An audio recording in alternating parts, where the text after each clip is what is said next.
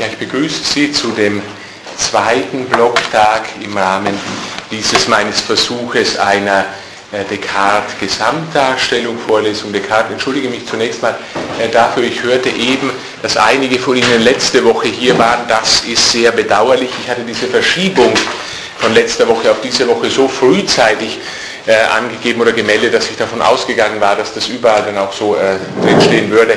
Das war die, äh, so leider nicht der Fall. Daher äh, entschuldige ich mich dafür. Der dritte Termin dafür, also am 8.6., der wird äh, programmgemäß stattfinden. 9.6. das stimmt. Montag. Also ist der 8.6. oder der 9.6. ein Montag? Jedenfalls der Montag ist es dann. In zwei Wochen. Ja, ich habe 8 notiert, vielleicht ist auch diese Notiz falsch. Ganz kurze Erinnerung zunächst mal an das, was wir das letzte Mal machten.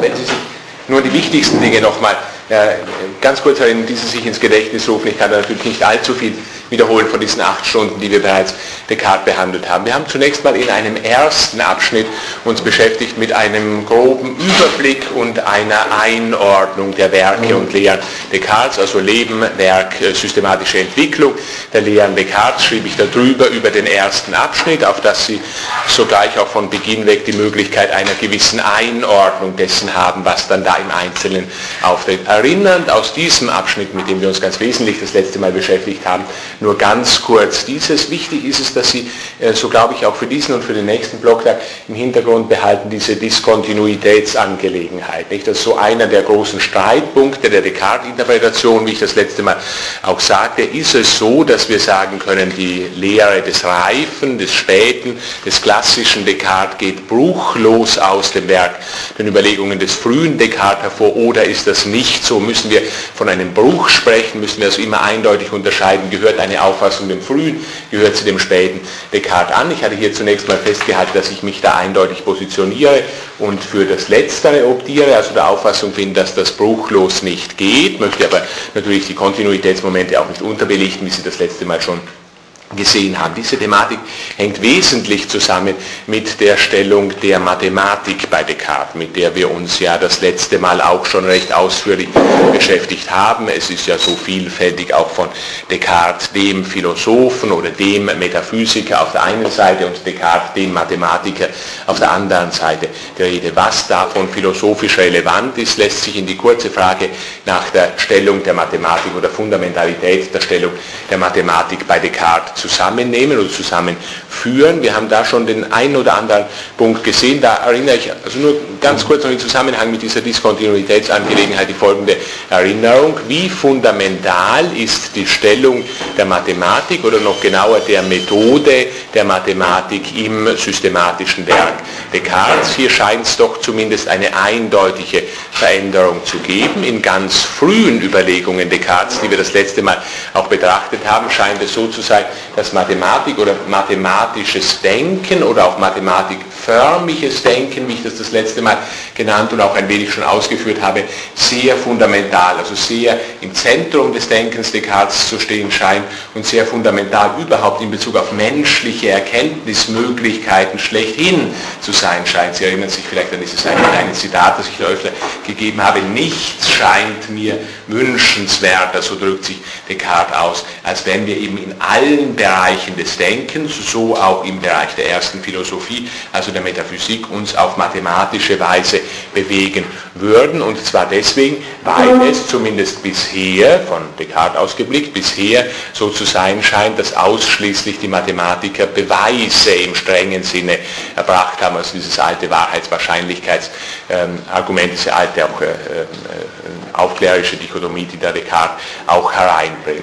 Also mathematisches Vorgehen scheint das zumindest kritikfesteste Vorgehen zu sein, das dem Menschen möglich ist, nach wichtigen Zügen des Denkens des frühen Descartes. Ich sage nicht, dass dieses Denken den frühen Descartes insgesamt beherrscht, habe auch immer wieder die Gegeninstanzen das letzte Mal ja einzutragen, versucht zumindest.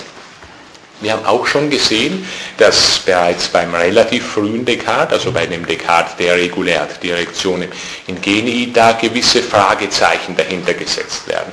Auf, wenn wir insgesamt blicken, auf zweifache Weise geht Descartes über diese seine frühe Mathematikauffassung, Auffassung von der Stellung der Mathematik im Gesamtsystem menschlichen Denkens hinaus. Zum einen ist es so, dass er sehr früh feststellt, vor allem im Wesentlichen in den Regulae für uns nachlesbar, dass er sehr früh feststellt, also mathematisches äh, Denken, mathematische Einsichten führen uns jedenfalls für sich genommen nicht in einen Bereich, den wir irgendwie als objektiv oder wirklich bezeichnen können. In Bezug auf Objektivität oder Wirklichkeit teilen uns mathematische Aussagen und Erkenntnisse für sich genommen ganz genau gar nichts mit. Das ist sicherlich richtig und sicherlich eine sehr, sehr wichtige und von Descartes dann auch durchgeführte Einsicht. Also in einem, so sagen wir, geschützten Innen- oder Binnenraum der bloßen Konsistenz, Kohärenzprüfungen können wir natürlich vollkommen kritikfest und einwandsimmun Sätze wie 2 plus 2 ist 4 formulieren. Inwiefern das dann etwas mit der sogenannten wirklichen Wirklichkeit, mit der Objektivität zu tun hat, darüber ist mathematisch natürlich gar nichts auszumachen. So bereits an einigen Punkten, in einigen Momenten der frühe Descartes. Also, erste Problematisierung der unbedingten Erkenntniswichtigkeit der Mathematik besteht einfach in der Frage nach ihrer, formulieren wir es kantisch, nach ihrer objektiven Gültigkeit. Also das mag schon so sein, wenn wir jetzt Descartes tatsächlich aus dem frühen Descartes, was sich ja mitunter nahelegt, tatsächlich sehr stark in kantischer Terminologie ausformulieren würden. Mathematik führt uns zwar zu also vollständig Gewissen, korrekten Einsichten. Was deren objektive Gültigkeit allerdings angeht, so ist mathematisch überhaupt nichts auszumachen. Nun hat Descartes ja auch diesen Gebrauch des Wörtchens Mathematik, wo Mathematik nicht nur Mathematik im, im engeren Sinn, in unserem heutigen Sinn impliziert, sondern auch insgesamt mathematische Naturwissenschaft, also Physik, ja noch bis weit ins 17. Jahrhundert hineingehend unter dem Titel auch Mathematik auftretend sodass man sagen muss, die, die Problematisierungen der Erkenntnisdignität der Mathematik hängen auch immer gleich mit Fragen, die in den Bereich der Naturwissenschaft, der neuzeitlichen Naturwissenschaft hineingehen, zusammen. Äh, so weitet bereits der frühe Descartes diese Kritik an unbedingter Erkenntnisdignität der Mathematik auf den Bereich der neuzeitlichen Naturwissenschaft aus, also auch Aussagen der Physik im Sinne jetzt angewandter Mathematik sind damit natürlich zunächst mal von gar keiner objektiven Gültigkeit. Und es stellt sich die Frage nach ihrer objektiven Gültigkeit. Descartes stellt bereits früh diese Frage und er kommt solcher Art leicht vom Bereich der Mathematik, hier der angewandten Mathematik, in den Bereich der Metaphysik ja zunächst mal in den Bereich der Erkenntnistheorie zumindest hinein. Also wenn wir wissen wollen, das lässt sich jetzt natürlich auch ganz allgemein über Descartes hinaus ausformulieren, wenn wir wissen wollen, ob eine ähm, Aussage der Physik im Sinne neuzeitlicher Physik, also angewandter Mathematik im Sinne Descartes, wenn wir wissen wollen, ob eine solche Aussage von objektiver Gültigkeit ist, ja, dann müssen wir mal vom Physik betreiben und auch Mathematik betreiben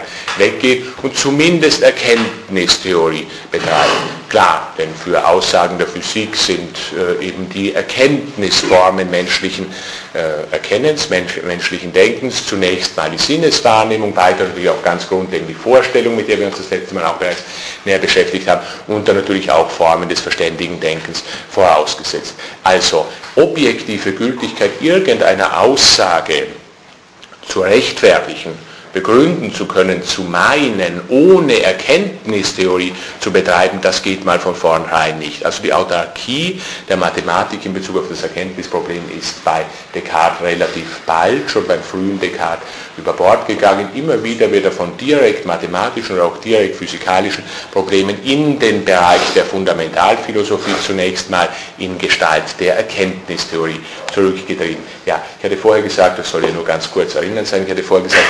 zweifacherweise kann man davon sprechen, dass Descartes diese unbedingte Erkenntnisgültigkeit mathematischer Aussagen problematisiert. Das war jetzt mal die erste Weise nicht? Also die einfach darin besteht, dass man die Frage nach der objektiven Gültigkeit mathematischer Aussagen, Sätze, Auskünfte stellt. Die zweite Weise ist eine, die ich das letzte Mal nur an einigen Punkten so andeuten konnte, die man von dem frühen Descartes aus in Wirklichkeit noch nicht äh, richtig diskutieren kann. Das wird uns heute näher beschäftigen. Ich sprach vorher, um das also nur nur also kurz zu nennen. Ich sprach vorher davon, dass man zunächst mal von so einem geschützten Innenraum sprechen kann in Bezug auf mathematische Auskünfte, wo wir also von unbedingter Gewissheit eines Sätzchens wie 2 plus 2 ist 4 äh, handeln können, auch wenn wir überhaupt nicht wissen, ob nicht vielleicht immer dann, wenn wir zwei Äpfel mit zwei Äpfeln addieren, sieben oder neun Äpfel oder sonst etwas daraus entsteht. Nicht in dem Binnenraum, man pflegt dann auch von Solipsismus, etwa in Bezug auf Descartes, zu sprechen, in diesem Binnenraum, also geschützten Subjektivitätsraum, wo es nicht um Wahrheit, sondern ausschließlich um Gewissheit geht. Dort würde die Gültigkeit jetzt etwa mathematische Aussagen noch völlig unangetastet bleiben, selbst wenn ihre objektive Gültigkeit vollständig in Zweifel gezogen wird. Ja, mit dem Wörtchen Zweifel habe ich nun natürlich ein weiteres kartesisches Grundwörtchen erwähnt. Wenn man sich die Frage stellt, ob es bei diesem geschützten Innenraum, Subjektivitäts-, Gewissheitsraum bleibt, in Bezug auf den vieles in Gültigkeit bleibt, was wir objektiv bereits anzweifeln, wenn man diese Frage stellt, so stellt man natürlich zugleich die Frage nach der Reichweite des kartesischen Zweifels. Hm, ein Thema, das uns heute stark beschäftigen wird, das ich hier nur rückblickend kurz nochmal so andeuten möchte. Man kann den kartesischen Zweifel so interpretieren und es gibt sehr viele Interpreten, die ihn so interpretieren. Ihre äh, Zahl ist in Wirklichkeit Legion. Man kann diesen Zweifel so interpretieren, dass hier Zweifel ausschließlich an objektiver Gültigkeit von Aussagen geübt wird. Also ausschließlich jetzt direkt Mathematik bezüglich das gehend, was ich jetzt bisher erinnernd dargestellt habe. Wenn wir uns selbst uns ausschließlich herum bewegen, also wenn wir ausschließlich uns als Ich und die fundamentalen Ich-Inhalte in den Blick fassen, gehen wir jetzt mal kartesisch davon aus, dass auch mathematische Bestimmungen fundamentale Ich-Inhalte sind, dann können Aussagen, die wir aufgrund ausschließlich solcher logischer, nicht psychologischer, sondern logischer Introspektion hindern, können solche Aussagen nicht dem Zweifel unterworfen werden, sondern der Zweifel bezieht sich ausschließlich auf die objektive Gültigkeit von Aussagen. Nicht, dass diese Interpretation des kartesischen Zweifels, die dann eben auch mit dem Wörtchen Solipsismus und mit vielen anderen Etiketten, die man auf Descartes draufzuprägen klebt, verknüpft ist. Auf der anderen Seite aber ist es so, dass Descartes doch zumindest viele Andeutungen gibt, manche gibt schon der Frühe, manche dann der Reife, mit denen wir uns heute näher beschäftigen werden, dass das so nicht alles ist, was in Bezug auf den Zweifel zu sagen ist. Also auch subjektive Gewissheit, ja sogar logische Folgerichtigkeit kann Descartes womöglich in den Zweifel hinein auflösen. Also auch dort, wo es uns noch gar nicht um Objektivität, sondern nur um subjektive Selbstverständigung geht, bleibt bei Descartes nicht, zumindest nicht alles dem Zweifel enthoben. Inwiefern alles in den Zweifel hineingezogen wird, eine Frage, die wir heute noch näher betrachten werden. Wenn alles in den Zweifel hineingezogen wird, dann ist es natürlich auch mit der subjektiven Gültigkeit mathematischer Aussagen an ihnen selbst nichts mehr und nicht nur mit ihrer objektiven Gültigkeit. Ja, das war ein wenig jetzt äh, äh ausführlicher Extemporieren zu diesem mir ganz wichtigen Punkt aus dem Abschnitt 1, Diskontinuität. Wir haben eine deutliche Entwicklung bei Descartes festzustellen, eine Entwicklung, die wesentlich mit einem grundlegenden Bruch in seinem Werk verknüpft ist und dieser grundlegende Bruch hat mit der Stellung oder der Fundamentalität der Stellung mathematischer Überlegungen, Einsichten, mathematischer Methodizität bei Descartes zu tun. Ähm, ja, dieser Bruch ist keine einfache Angelegenheit. Ich habe Ihnen da mehrere Stufen auch in die Entwicklung Descartes eingetragen, von den ganz frühen Überlegungen bis hin zu dem äh, ganz späten, letzten, vierten großen Buch Descartes, den Leidenschaften der Seele, wo dann nochmals einige neue Problematisierungen auftreten. Das kann ich jetzt nicht mehr im Einzelnen wiederholen. Blicke nur noch mal kurz auf den zweiten Abschnitt, mit dem wir uns dann beschäftigt haben, also nach einem Überblick über die Werkentwicklung, Denkentwicklung Descartes dann ein Blick hinein in sein erstes Buch, das er selbst so nicht hat erscheinen lassen, nämlich die Regulärt Direktionen äh, in Genii. Nun, Die Regule sind zunächst mal in erster Linie, wenn Sie sich erinnern, ein Werk, das sich der Methode zuwendet. Das liegt ja schon von dem Titel her äh, ganz nahe. Es sollen dem Denken gewisse Methodenformen geschildert werden, derer es sich zu befleißigen hat, auf das es dann eben auch zu objektiven Einsichten komme. Wir haben gesehen, Descartes spricht ganz grundlegend und wir werden jetzt dann gleich heute die Frage stellen, ob sich das beim, oder wie sich das beim äh, späteren Descartes verändert. Äh, wir haben gesehen, Descartes spricht grundsätzlich von zwei Methodenformen, nämlich von der Intuition und Deduktion. Wir haben gesehen, wie Descartes diese beiden Methodenformen voneinander zu unterscheiden versucht und welche Schwierigkeiten sich für ihn mit diesem voneinander zu unterscheiden versuchen, verknüpft. Ein gewisses wechselseitiges Voraussetzungsverhältnis von Intuition und Deduktion hat sich uns ergeben. Ich erinnern sich, ich deute das nur kurz an. Zunächst scheint es eindeutig so zu sein, dass die Intuition der Deduktion vorgeordnet ist, dass wir also jetzt ganz handwerklich und naiv gesprochen sagen müssen, ja zuerst muss mal was da sein, dann können wir dieses weiter bearbeiten.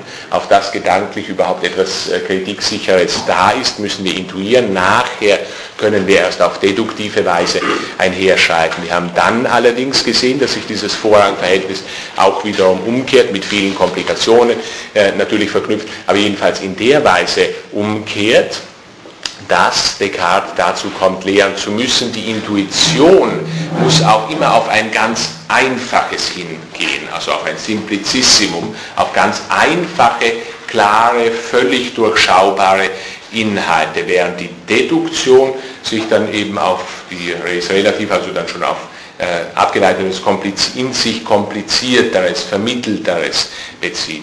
Nun lässt sich aber von Descartes her natürlich auch leicht sehen, um überhaupt diese Unterscheidung zwischen dem einfacher und dem komplizierteren, komplexeren machen zu können, müssen wir bereits Ordnung hergestellt haben. Also das ist nicht was gewissermaßen von den Sachen her gegeben ist, diese Einteilung in einfache Inhalte und komplexere Inhalte. Dieses Ordnung erstellen aber, woraus sich allererst ergibt, was denn eine Res Absoluta oder was ein Simplicissimum ist, dieses Ordnung erstellen, äh, ist nicht möglich ohne das deduzierende Vorgehen, sodass also Deduktion der Intuition auf der anderen Seite auch wiederum vorausgesetzt zu sein scheint. Ja, schließlich haben wir uns noch mit, äh, ja, neben vielen anderen Dingen, die noch methodenförmig aus der aus den Regulär hereingekommen sind, haben wir uns noch mit einer, ja, wenn man so will, dritten Methodenform beschäftigt, die Descartes auch noch hereinnimmt, nämlich die Induktion. Die Induktion habe ich hier so zu interpretieren versucht, dass an ihr, wie auch an anderen Inhalten Descartes deutlich wird, dass es mit ja, der Vorordnung methodischer vor metaphysischen Überlegungen äh, nicht so ganz seine Richtigkeit haben kann. Also der Gedanke reiner Methodizität, den Descartes zunächst mal noch verfolgt in den Regeln, er wird, sagen wir, zumindest undeutlich dort, wo er sich dieser dritten Methodenform der Induktion zuwendet. Ähm, wir sind dann, also nach diesen ganz äh, äh, Kurzerinnerungen an unseren zweiten Abschnitt, wir sind dann in den dritten Abschnitt hineingegangen, äh, mit dem wir uns jetzt heute gleich weiter beschäftigen werden. Dritter Abschnitt, Abhandlung über die Methode, und zwar wende ich mich in diesem Abschnitt sowohl diese Abhandlung über die Methode selbst wie auch den sich anschließenden Essay bzw. Äh, Spezimina zu. Ähm, ich habe hier zunächst mal auch dieses noch kurz wiederholen, was wir da äh, bereits hatten. Ich habe hier zunächst mal Gelegenheit genommen, ein wenig auf Galilei zurückzuverweisen, einen kleinen Vergleich auch zwischen Momenten bei Descartes und bei Galilei hereinzunehmen, nachdem es ja da auch zeitmäßig einen sehr engen Zusammenhang äh, gibt und auch sachlich gewisse enge äh, Berührungen zu bestehen scheinen. Wir haben dann gesehen einiges grundlegend Erkenntnistheoretisches, das in den einleitenden Abschnitten der Abhandlung über die Methode drinsteht. Äh, Sie erinnern sich an die kartesische Rede vom Bon oder von der Bona Mens, also von dem guten oder gesunden Verstand, der gesunden Vernunft, die zunächst mal die Natur des Menschen im Allgemeinen ausmachen soll. Wir haben weiter gesehen, dass es gewisse Schwierigkeiten mit dieser Natur im Allgemeinen gibt. Sie ist mit bestimmten äh, Momenten im Besonderen, also stärker individualitätsbezüglichen Momenten äh, des Menschen verknüpft, also Einbildungskraft, Erinnerung und weiteres, womit wir uns äh, da beschäftigt haben. Wir haben weiter gesehen, dass es insofern Schwierigkeiten auch in dieser Abhandlung über die Methode gibt, als Descartes hier zu Beginn gleich einigermaßen traditionsnahe argumentiert. Also meine Interpretation wiederum diejenige gewesen, hängt natürlich mit meiner grundsätzlichen Diskontinuitätsinterpretation zusammen. Es spiegelt sich dieser Bruch im Denken Descartes auch im Fortschreiten der Abhandlung über die Methode selbst wieder. Descartes schließt sich zunächst, auch das nur äh, ganz erinnernd bemerkt, schließt sich hier zunächst mal der gewöhnlichen Lehre der Philosophen an in Bezug auf die Natur des Menschen, nicht die Vernunft macht die Natur des Menschen aus, eine Lehre, die man ganz so vom späteren Descartes her ja nicht mehr wird formulieren können. Descartes schließt sich stark an und wir werden heute sehen, wie stark er sich von der Lehre der Philosophen dann im weiteren Verlauf der Abhandlung über die Methode distanziert. Ja, zunächst mal aber ist auch die Abhandlung über eine Methode wie die reguläre Direktion in Geni klar, auch von ihrem Titel her, ein eindeutig methodenbezügliches und nicht, zumindest nicht explizit, metaphysisches Werk. Descartes installiert, wir haben das ausführlicher äh, durchlaufen, zunächst mal eine Methodenbetrachtung. Nicht? In der Vernunft sind alle Menschen miteinander identisch, trotzdem kommen Descartes und Hobbes und viele andere so auf ganz unterschiedliche Resultate, wenn sie denken, das muss wohl daran liegen, dass sie unterschiedliche Wege, also direkt auch auf das griechische Methodos zurückgehen, dass sie unterschiedliche Wege eben beschreiten, also methodische Reinigung der Vernunft erforderlich, auf das dann eben auch alle zu denselben ist gleich wahren Ergebnissen kommen. Ich habe mich dann das war der letzte Punkt, mit dem wir uns das äh, letzte Mal beschäftigt haben. Ich habe mich dann äh, der Thematik Orientierung an der Mathematik, der grundlegenden Wichtigkeit wegen, die ich jetzt heute nochmal wiederholt habe, Orientierung an der Mathematik auch im Diskurs noch zugewendet. Also das war der Abschnitt A an äh, Orientierung an der Mathematik, Abschnitt A in dem, unserem Teil 3. Wir haben gesehen, dass die Abhandlung über die Methode von mathematikbezüglichen Aussagen durchzogen ist, dass aber Mathematik hier in sehr oder mathematisches Denken in sehr unterschiedlicher Weise zum Einsatz gebracht wird. Zum einen ist, äh, äh das hatten wir, zum einen ist Mathematik methodisches Vorbild, für metaphysisches und insgesamt philosophisches Denken. Zum Zweiten ist die Mathematik Beispiel für die äh, in dieser Abhandlung über die Methode zu entwickelnden, äh, entwickelnde Methode, vor allem natürlich dadurch, dass einer der drei Essay, die sich an diese Abhandlung über die Methode anschließen, eben die Geometrie, die Geometrie äh, Descartes ist. Ja, und äh, diesen beiden Punkten haben wir uns bereits zugewendet. Also Mathematik als methodisches Vorbild, wenn ich das auch nur noch ganz kurz mal äh, von diesem einen Zitat, das ich da gab, her erinnere, also klare Orientierung an der Mathematik, Zitat, jene langen Ketten einfacher, leichter Begründungen, deren sich die Geometer zu bedienen pflegen, um ihre schwierigsten Beweise durchzuführen, haben mir Anlass gegeben, also dieses äh, äh, Occasion, was ja dann auch Karriere gemacht hat, dieses Wörtchen, dann gleich in der Folgezeit mir vorzustellen, dass alle Dinge, die menschlicher Erkenntnis erreichbar sein können, auf dies, einander auf dieselbe Weise folgen und dass, wenn man nur darauf achtet, nichts als wahr aufzunehmen, was es nicht ist und immer die Ordnung beibehält, die zur Ableitung einer Sache aus der anderen notwendig ist, nicht so fern liegen kann, dass man es nicht schließlich erreichte und nicht so verborgen sein kann, dass man es nicht entdeckte. Das eine Aussage aus der Abhandlung über die Methode, die uns sehr stark natürlich an vor allem Regula 2, also an vielfältiger Regel der Regulärdirektion im Ingeni erinnert. Hm, wir haben dann hier, ja, das war auch noch ein äh, wesentlicher Punkt gegen Ende der letzten oder des, des ersten Blocktages äh, vielmehr. Es ist von der Methode der Geometer die Rede, vielfältig bei Descartes, auch noch in der Abhandlung über die Methode und so habe ich da Anlass genommen, Ihnen einiges exkursmäßig aus den Responsiones 2, also aus den äh, Erwiderungen auf die zweiten Einwände gegen die Meditationes hereinzunehmen zum Modus scribendi geometricus. Wir haben also gesehen, wie Descartes Analysis und Synthesis fasst, wie wir vorgehen müssen, auf das wir auf geometrische Weise vorgehen. Also eine gewisse terminologisch schwierige Angelegenheit, was das Verhältnis zwischen Analyse und Synthese bei Descartes angeht. Das war Mathematik, äh, noch als Erinnerung zu der Thematik, Mathematik als Vorbild für das methodische Vorgehen der Philosophie. Wir sind dann übergegangen zu Mathematik als Beispiel für das methodische Vorgehen äh, der Philosophie. Das war, wenn ich nicht irre, der letzte Punkt, den wir äh, das letzte Mal betrachtet haben. Hm, hier habe ich also direkt hineingeblickt in den Essay, der den Titel Geometrie trägt.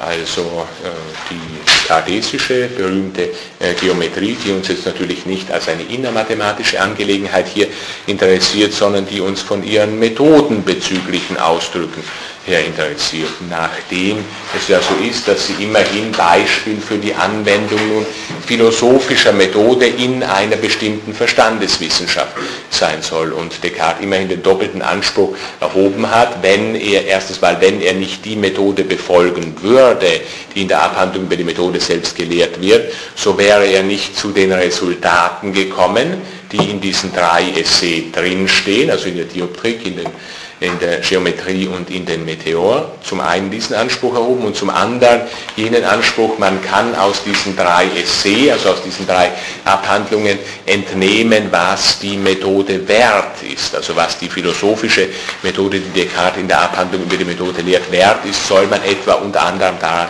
bemessen können, äh, was sie im Bereich der äh, Geometrie ergibt. Also Geometrie auch ein Beispiel für die äh, vom Philosophen Descartes dargelegte Methode. Und Sie erinnern sich, ich gebe hier nur kurz dieses eine äh, Zitat, damit Sie sich da an die einzelnen Methodenbestimmungen da gleich nochmal leicht erinnern. Descartes drückt sich in der äh, Geometrie in etwa so, also zum Beispiel so aus, Zitat, soll irgendein Problem gelöst werden, also jetzt innermathematisch, aber aufgrund philosophischer Methodenvorgaben, soll irgendein Problem gelöst werden, so betrachtet man es zuvörderst als bereits gelöst oder als bereits vollendet und führt dann alle Linien, das bezieht sich auf bestimmte geometrische Probleme, die für die Konstruktion nötig erscheinen, sowohl für die unbekannten als auch für die anderen Bezeichnungen ein. Und dann hat man ohne zwischen bekannten und unbekannten Linien irgendeinen Unterschied zu machen in der Reihenfolge, die die Art der gegenseitigen Abhängigkeit dieser Linien am natürlichsten hervortreten lässt, die Schwierigkeiten der Aufgabe zu durchforschen, bis man ein Mittel gefunden hat,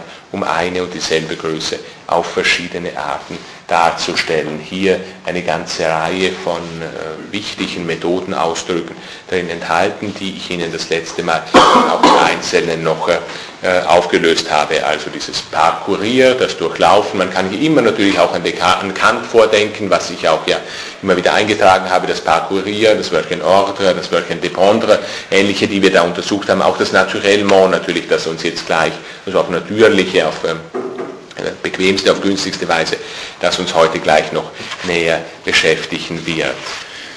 Ähm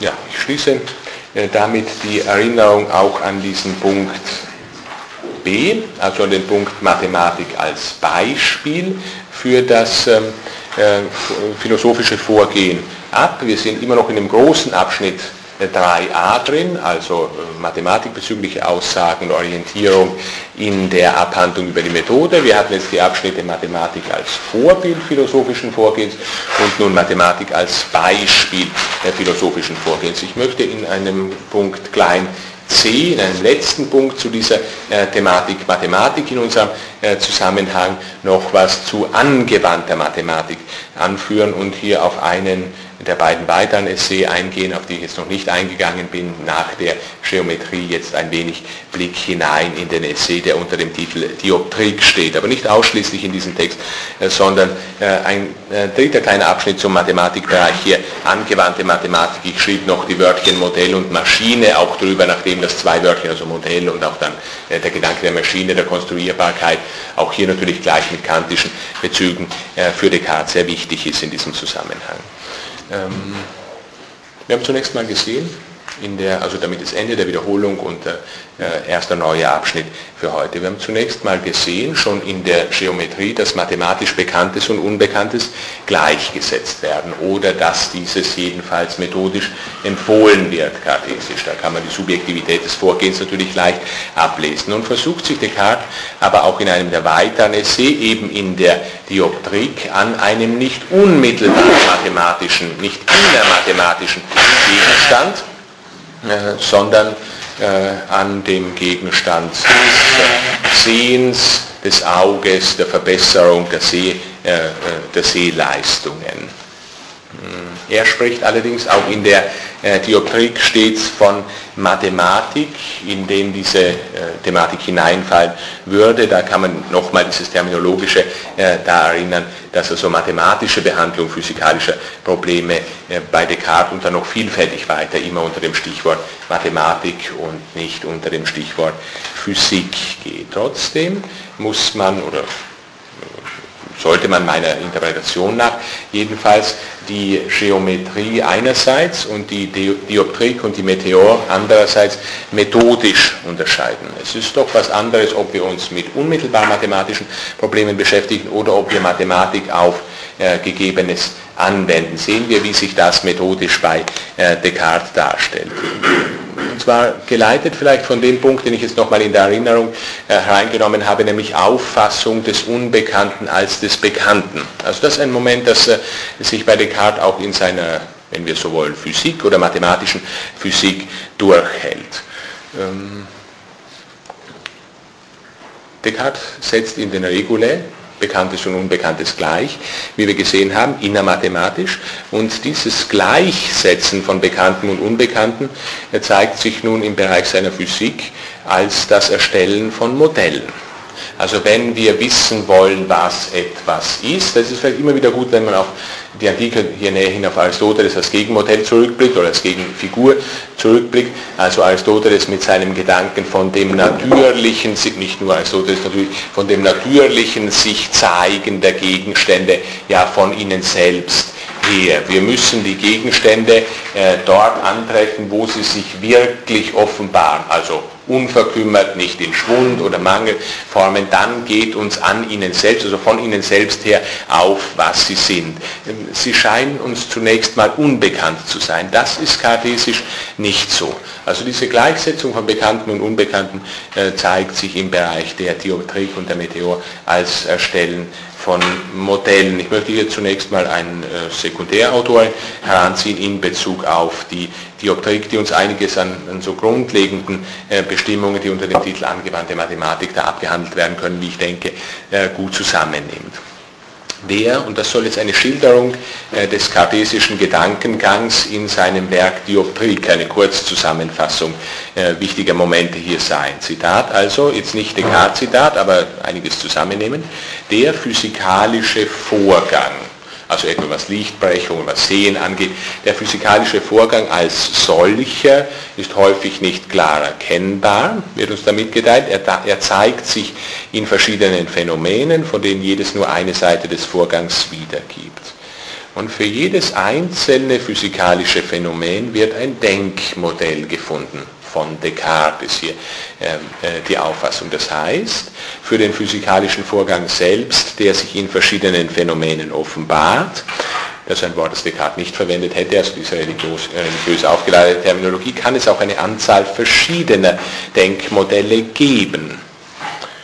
An jedem Denkmodell finden nur einige wenige fundamentale Beziehungen Anwendung und man darf nicht annehmen, und hier gleich die Frage nach der objektiven Gültigkeit solcher Auskünfte gestellt, man darf nicht annehmen, dass die Dinge sich in Wirklichkeit so verhalten, wie es die Denkmodelle über diese Fundamentalbeziehungen hinaus angeben. Also in der Wortzusammenstellung über diese Fundamentalbeziehungen hinaus steckt natürlich der naive Realismus der Sekundärliteraturautorin hier. Deshalb verwendet auch Descartes vier Denkmodelle nebeneinander in der Dioptrik, von denen jedes nur ein Phänomen des physikalischen Vorgangs, etwa der Lichtausbreitung, erfasst. Die Denkmodelle als solche haben miteinander keinerlei Zusammenhang. Zitat Ende. Vielleicht äh, kurz auf die einzelnen Momente dieses Zitats zurückgeblickt und gleich auf direkt kartesische Auskünfte dahingegangen. Also wir haben zunächst mal eine Naturerscheinung. Nun wollen wir diese Naturerscheinung erklären und wir erfinden dazu ein Modell. Also aus methodischen Gründen heraus erfinden wir ein Modell. Nicht immer wieder äh, ganz Gegenposition etwa zu Aristoteles, wie ich vorher, äh, wie ich vorher festgehalten habe. Also ein gutes Beispiel für methodisches Reflektieren anfänglich neuzeitlicher Naturwissenschaft, das wir hier haben, gerade in der Abwendung von äh, ja, vor allem antiker und natürlich auch noch bis zu einem erheblichen Grade mittelalterlicher Naturauffassung. Ähm, was resultiert, ist natürlich die Tautologie, also das Zusammenfallen von Modell, insofern es Modell ist und äh, Naturerscheinung. Nicht? Deswegen äh, hatte ich auch auf diese eine Wendung da in dem Zitat hingewiesen, über diese Fundamentalbeziehungen hinaus. Nicht? Also man darf nicht annehmen, dass sich die Dinge in Wirklichkeit so verhalten, wie äh, sie Denkmodelle über diese Fundamentalbeziehungen hinaus, die uns interessieren, am Verhältnis zwischen Modell und sogenannter Wirklichkeit, dass da darüber hinaus eine Entsprechung stattfindet. In Bezug auf die Fundamentalbeziehungen aber ist die Identität gesetzt. Eben deswegen sage ich, es resultiert die Tautologie, also Identität von Modell und physikalischem Vorgang in Bezug auf die Momente, hinsichtlich derer eben das Modell erfunden oder gesetzt wurde. Das ist eine herstellende, eine, konstru eine konstruierende, eine setzende Tätigkeit, das Modell erstellen. Also es resultiert zunächst mal die Tautologie aus dem Erstellen eines Modells oder aus dem, jetzt wieder mathematisch gesprochen, Gleichsetzen des Bekannten und des Unbekannten. Natürlich zugunsten des Bekannten, anders geht es ja nicht. Weiter ist die Naturerscheinung, das wollen wir jetzt auch nochmal auf dieses Zitat zurückblicken, weiter ist jede Naturerscheinung natürlich mehrfach anblickbar auf unterschiedliche Weise, zumindest von dem Reflexionsniveau aus, auf dem wir uns jetzt hier bewegen. Das muss nicht für jedes Reflexionsniveau gelten. Aber es scheint jedenfalls jede Naturerscheinung mehrfach anblickbar zu sein. Das ist die Methode im Plural. Das ist das zweite Moment, das wir hier äh, drin haben. Also Modelle sind, wenn wir das jetzt äh, vielleicht methodisch ausformulieren, Modelle sind zunächst mal die Gleichsetzung des unterschiedlich Unbekannten mit dem unterschiedlich Bekannten, wobei sich die Unterschiedlichkeit des Unbekannten aus der Möglichkeit des mehrfachen Anblickens eines Naturvorganges oder eines Naturereignisses heraus ergibt. Ähm, und die Frage ergibt sich natürlich sofort, wenn man nach dem grundsätzlichen logischen Niveau solcher Aussagen äh, fragen würde, äh, inwiefern man meint, dass das Ganze noch etwas mit der sogenannten Wirklichkeit zu tun haben soll. Darf diesbezüglich vielleicht auch nochmal, äh, bevor ich direkt auf den kartesischen Text äh, komme, noch äh, vorweg zur Dioptrik auf Blumenberg, der sich ja auch mit solchen Dingen ausführlich beschäftigt hat, hinweisen, direkt in Bezug auf Descartes hält Bloomberg etwa fest, die Entscheidung des Forschers zwischen diesen Möglichkeiten, also unterschiedlichen Modellen, zwischen diesen Möglichkeiten ist rein ökonomisch bestimmt. Aber das wird nicht als ein Ungenügen empfunden. Das wird nur als ein Ungenügen empfunden, wenn wir also sehr stark antik äh, naturphilosophisch noch imprägniert wären. Wir, das wird nicht als ein Ungenügen empfunden, weil, und das ist jetzt eine Zusatzbemerkung, der wir uns auch noch zuwenden müssen, weil das in der Betrachtung einer Maschine waltende Interesse gar kein rein theoretisches ist. Zitat Ende. Also wir sehen hier zusätzliches Frage im Moment, inwiefern ist Naturphilosophie überhaupt noch ein Teil der theoretischen Philosophie? Das ist eine grundsätzliche Frage. Nicht vielfältig ist es neuzeitlich sicher so, dass Naturphilosophie zu einem Teil der, ja wir müssten aristotelisch sagen, der poetischen Philosophie oder gar, wenn es sowas geben sollte, der Technikphilosophie geworden ist. Antik jedenfalls ist es eindeutig so, dass Naturphilosophie Teil der theoretischen Philosophie ist, also dass dann auf Descartes folgende äh, Moment des Primats des Praktischen schlägt sich hier äh, vorweg schon in Bezug auf die Naturphilosophie auch nieder. Ich hör, hören wir jetzt mal Descartes selbst zu diesen Dingen, die wir da zum einen zunächst mal aus der Sekundärliteratur, zum anderen von Blumenberg, also einem ganz wichtigen Theoretiker früh, frühneuzeitlichen Denkens und vieles andere ist er natürlich auch noch gehört haben. Was macht Descartes in diesem Essay Dioptrik? In der Abhandlung 1 der seiner Dioptrik beschreibt er zunächst die Abfolge der Gedanken dieses Werks und die scheint auch einigermaßen charakteristisch zu sein. Er sagt so, ich, ich beginne mit der Erklärung des Lichtes und seiner Strahlen. Dann bringe ich eine kurze Beschreibung der Teile des Auges und werde dabei besonders erklären, wie das Sehen zustande kommt. Und nachdem ich dann auf alle die Dinge aufmerksam gemacht habe, die dazu dienen, das Sehen vollkommener zu machen, werde ich zeigen, wie sie durch die Erfindungen ergänzt werden können, die ich beschreiben werde, ja zum Teil auch zeichnen werde. Also einige, äh, einiges hat Descartes hier auch direkt konstruiert. Zitat Ende. Der Zielpunkt, wie uns Descartes hier er sagt, der Zielpunkt des Werkes liegt in den Inventions, also in den Erfindungen, gewisse Erfindungen, die der Vervollkommnung des Sehens dienen können. Hm, natürlich sehen wir an diesem Zitat auch methodisch gleich viele Probleme. Hm, es ist da etwa die Rede von der Beschreibung der Teile des Auges. Ja, das ist jetzt offenbar etwas, das schon einen einigermaßen naiv realistisch vorgestellten Wirklichkeitskontakt der Überlegungen impliziert. Also solche Dinge kommen hier auch mit vor in dieser Erklärung anhand von Modellen, dass Teile des Auges beschrieben werden sollen. Ähm,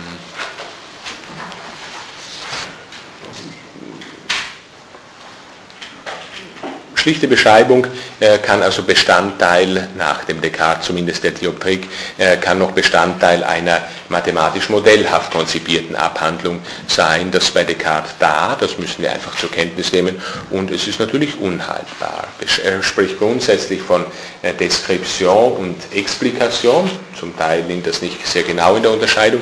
Beide scheinen modellhaft gefasst zu sein. Jetzt ein etwas ausführlicheres Zitat zu diesem modellhaften Vorgehen.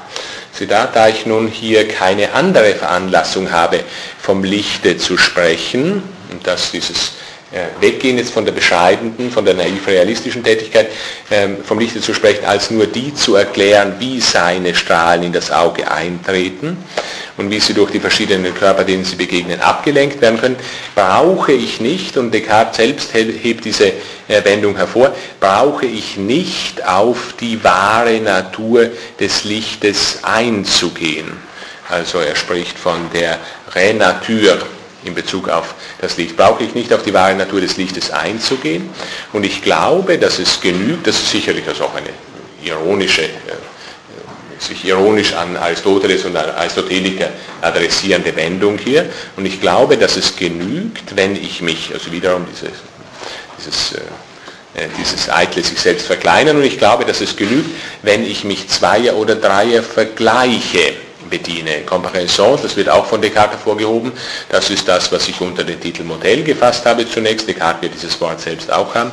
Ich glaube, dass es genügt, wenn ich mich Zweier oder Dreier Vergleiche bediene, die dazu verhelfen, sie so zu verstehen, wie es mir am bequemsten erscheint, um von allen Eigenschaften des Lichtes die zu erklären, die uns das Experiment erkennen lässt. Also ein weiteres Methodenmoment hier natürlich von Bacon her imprägniert, das hereinkommt, Experiment. Experience übrigens, also Experience ist ja etwas weiter als Experiment, äh, das französische Wort, das da zugrunde liegt. Und daraus sollen dann alle die anderen Eigenschaften abgeleitet werden, die nicht so leicht zu beobachten sind. Zitat Ende, also auch ein Zitat aus der äh, Dioptrik Descartes.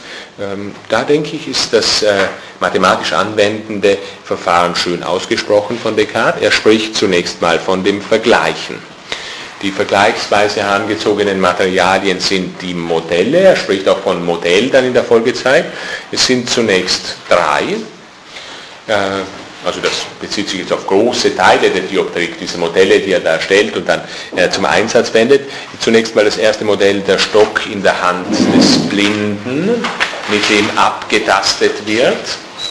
Das soll Modell für die Ausbreitung des Lichtes sein.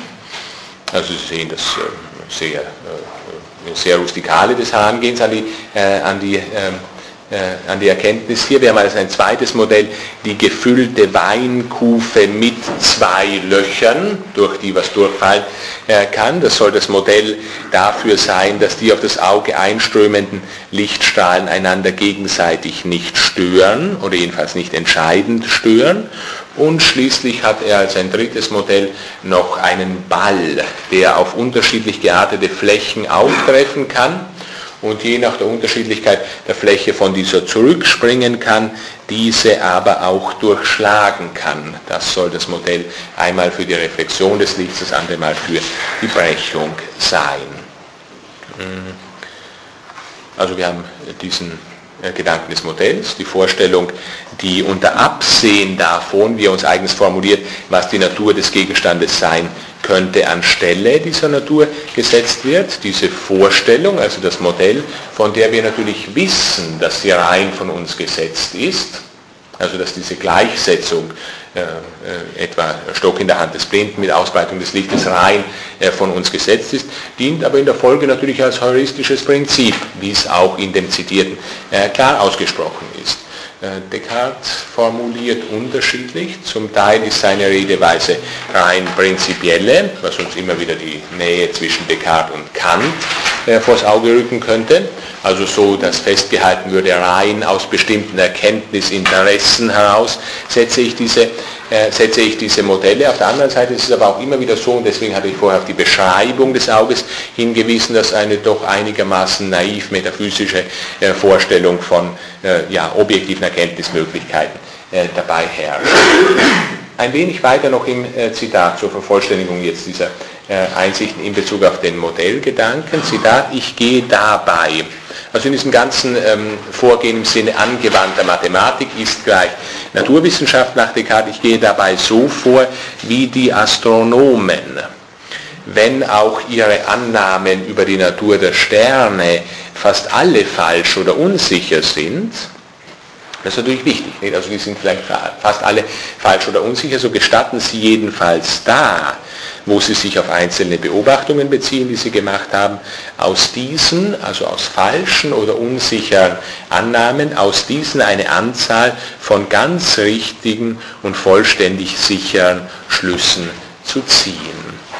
Ähm, ja, also man könnte, wenn wir jetzt nochmal den Bezug äh, vor zu äh, Kant hinziehen. Man könnte nach solchen Stellen zu der äh, vielleicht etwas seltsamen Ansicht gelangen, dass technische Redeweise, also von der äh, Descartes hier ausgeht, dass technische Redeweise ihrer selbst nicht bewusste prinzipielle Redeweise ist, wenn wir hier den Zusammenhang zwischen dem mittleren Descartes und dem reifen Kant hier ziehen. Also sagen wir jetzt etwa mit Descartes, es interessiert mich nicht, was die Natur des Lichtes ist Wichtig ist nur dasjenige, dass ich diejenigen Modelle setze, die mir dann dazu dienen, die Sehkraft unterstützende Instrumente herzustellen.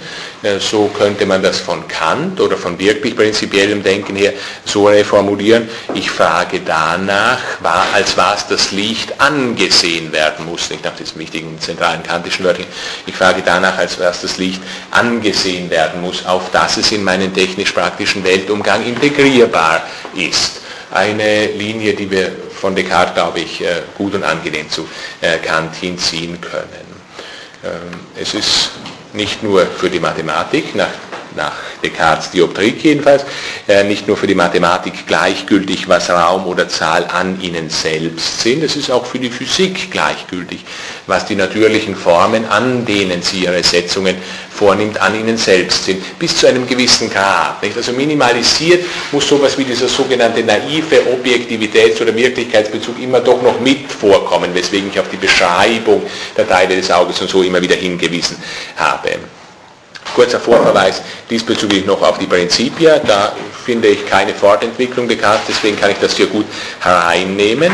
In den äh, also auch wiederum direkt in den Bereich der Naturphilosophie äh, hineinblicken, sagt Descartes so, wir werden uns nicht mit Streitigkeiten über das Unendliche ermüden, wobei dieses äh, Unendliche hier vom Bereich der Mathematik her angeblickt wird, also nicht ein eigentlich metaphysisches Thema ist in diesem Zusammenhang.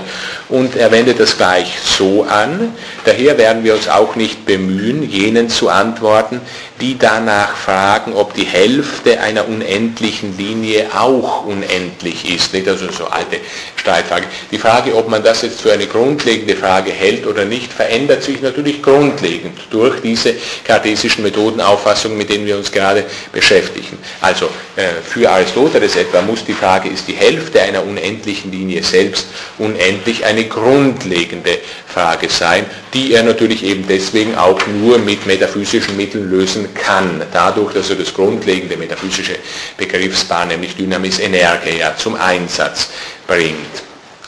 Ähm, Während für Descartes, und die Begründungen dafür habe ich Ihnen inzwischen zu liefern, versucht für Descartes ist das keine grundlegende Frage mehr. Also es wird nicht, wenn wir das von vorher jetzt nochmal heranziehen, es wird nicht mehr als ein Ungenügen empfunden, etwa diese Frage nicht zu beantworten oder keine grundlegende, keine gründliche Antwort darauf zu haben.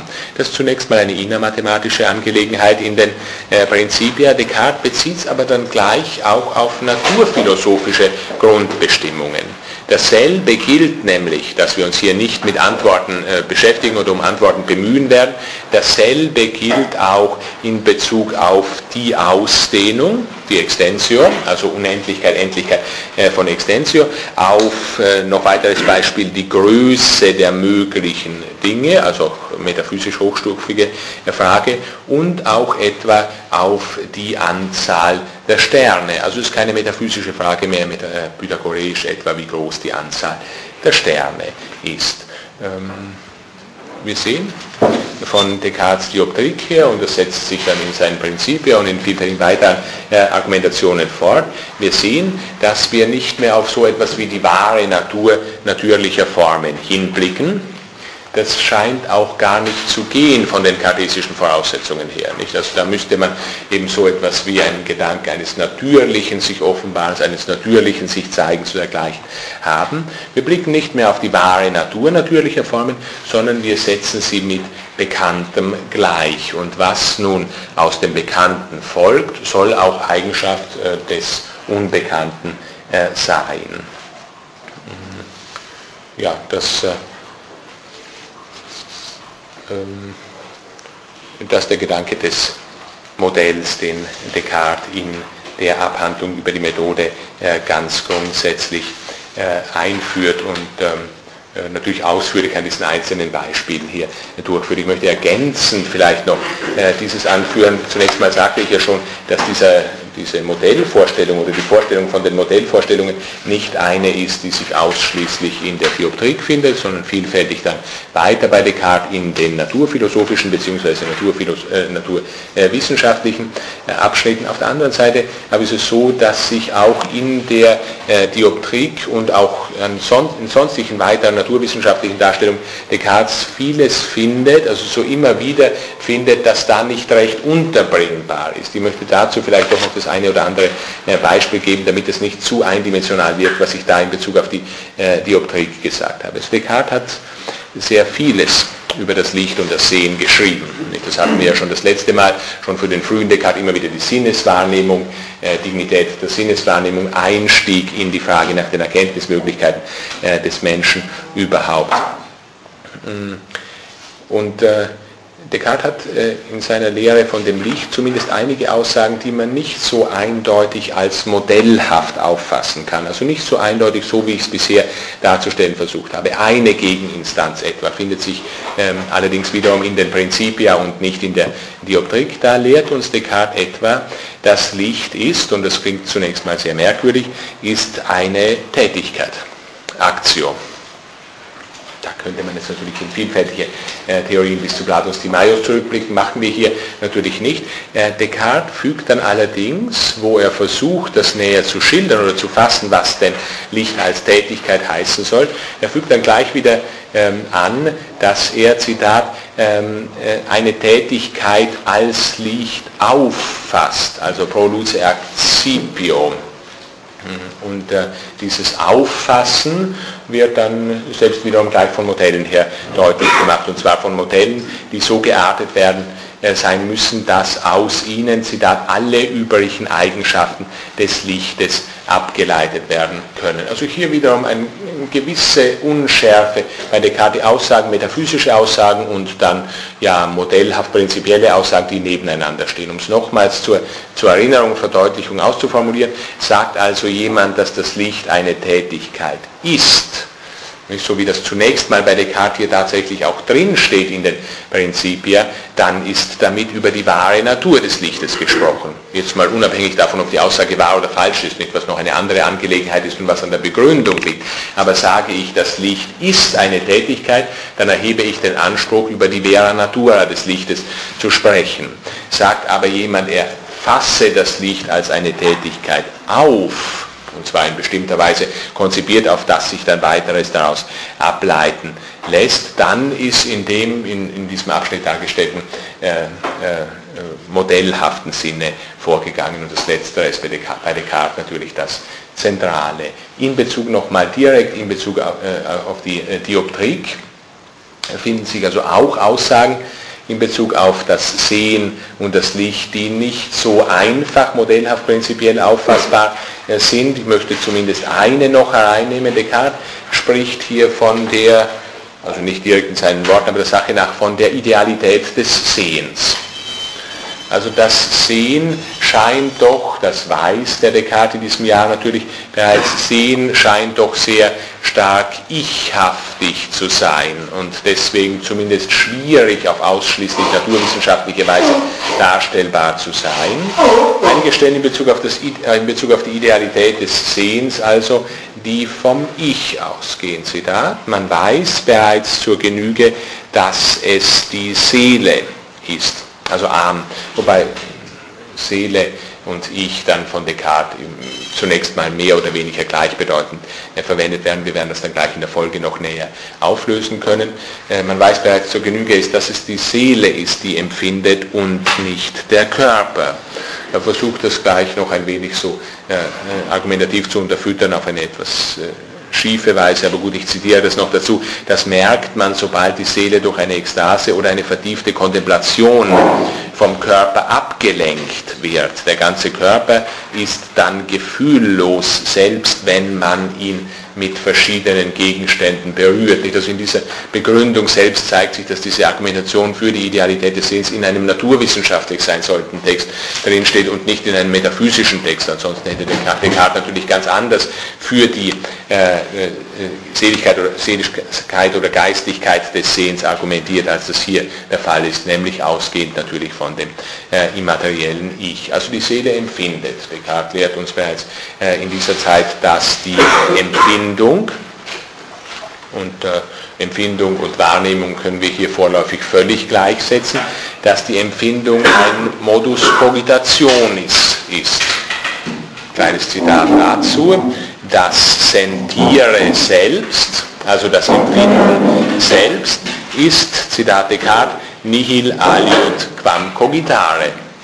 Also das, das Empfinden, das Wahrnehmen ist nichts anderes als Denken. Und äh, es gilt so für die Vis Sentiendi, also für die Wahrnehmungs- oder Empfindungskraft das folgende, Cogitation ist me partem fazit, also sie macht einen Teil meiner Denkkraft oder meines Denkens aus.